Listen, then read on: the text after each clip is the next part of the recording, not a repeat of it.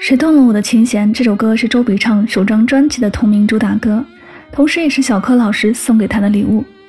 在这首古今交错、中西合璧的歌曲中，小提琴与琵琶交织铺陈，流行唱腔演绎古色词境。周笔畅用略带沙哑而又充满质感的音色，赋予了整首歌丰富的画面感。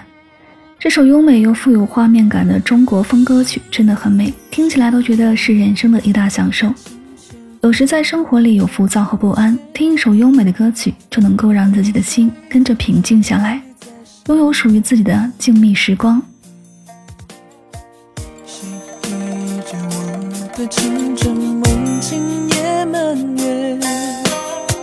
还以为各自了